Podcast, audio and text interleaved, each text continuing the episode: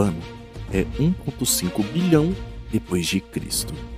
Um sol gigantesco se levanta sobre o horizonte leste da Terra. Se você presenciasse essa manhã, daqui a 1.5 bilhão de anos, não encontraria nada no mundo que conhece hoje. Nossa estrela está 10% mais brilhante e ocupa uma enorme parte do céu, que por sinal não é mais azul. A atmosfera opaca, úmida e abafada é dominada por uma luz cor de laranja e amarela, e sobre o solo árido não há mais água, nenhuma planta ou animal. Enorme, brilhante e abrasador, o sol está começando a morrer.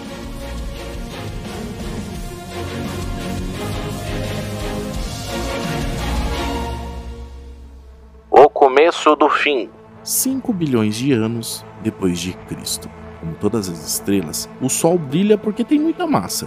Os átomos de hidrogênio do seu núcleo não suportam o peso sobre eles e se fundem, causando ininterruptas reações nucleares. A cada segundo são queimadas 700 milhões de toneladas de hidrogênio, liberando 386 bilhões de megawatts de energia como calor, luz visível e outras radiações. Comparando com a potência da usina de Taipu, que é de cerca de 12.600 megawatts por ano, faz o que o ser humano produz hoje artificialmente parecer brincadeira de criança. Apesar de tanta força, o Sol perde atualmente uma fração mínima da sua matéria. Mas daqui a cerca de 7 bilhões de anos, o hidrogênio será esgotado e o astro começará a queimar hélio. E é aí que as coisas começam a virar um problema.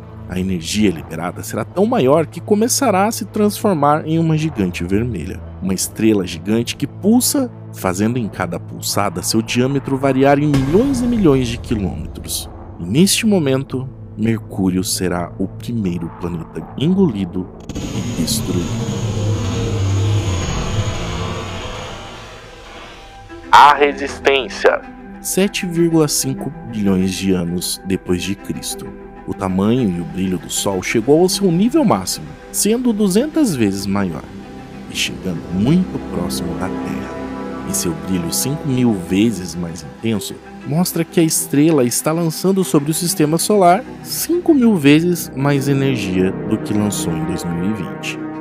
O calor na Terra está muito superior ao de Vênus atualmente. Calor este que está perto de 500 graus, temperatura tão alta que é capaz de derreter chumbo, fazendo com que o antigo planeta azul tenha se tornado um verdadeiro inferno. E devido à quantidade de matéria injetada pelo Sol, a Terra está ficando ainda muito mais quente, correndo um grande risco de ser destruída.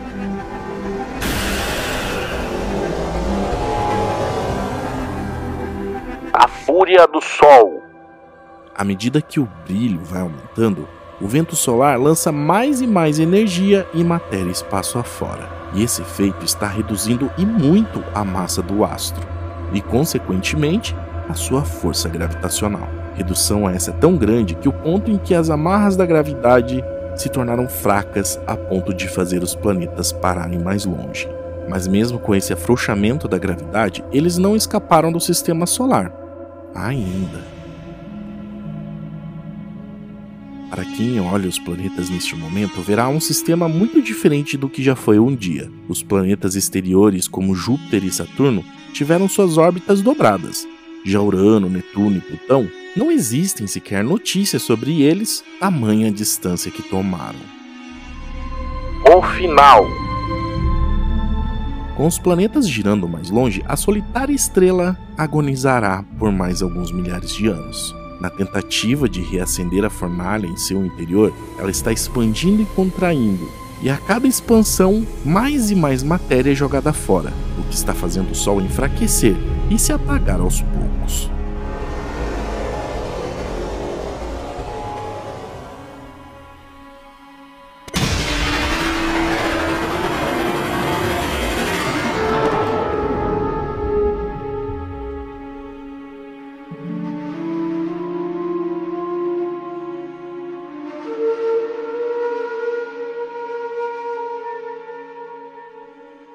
Neste momento, o que um dia foi o Astro-Rei não passa de uma anã branca, um pequeno corpo com 54% da massa ao qual possuiu quando era jovem, agora exprimida numa esfera com diâmetro 17 vezes menor e sem forças para liberar mais energia. Uma nuvem de poeira e gases resultantes do desgaste estelar envolve o sistema solar mumificado, o que chamamos de nebulosa.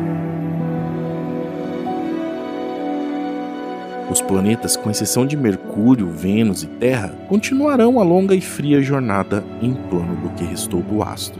Júpiter e Saturno, no entanto, são capturados em uma ressonância para cada cinco vezes que Júpiter orbita o Sol, Saturno orbita duas vezes. Essas órbitas expandidas, bem como as características da ressonância planetária, tornaram o sistema mais suscetível a perturbações por estrelas que passam por perto. E agora, 50 bilhões de anos depois de Cristo, essas perturbações estelares tornaram essas órbitas caóticas, fazendo com que quase todos os planetas escapem de suas órbitas, os tornando planetas errantes.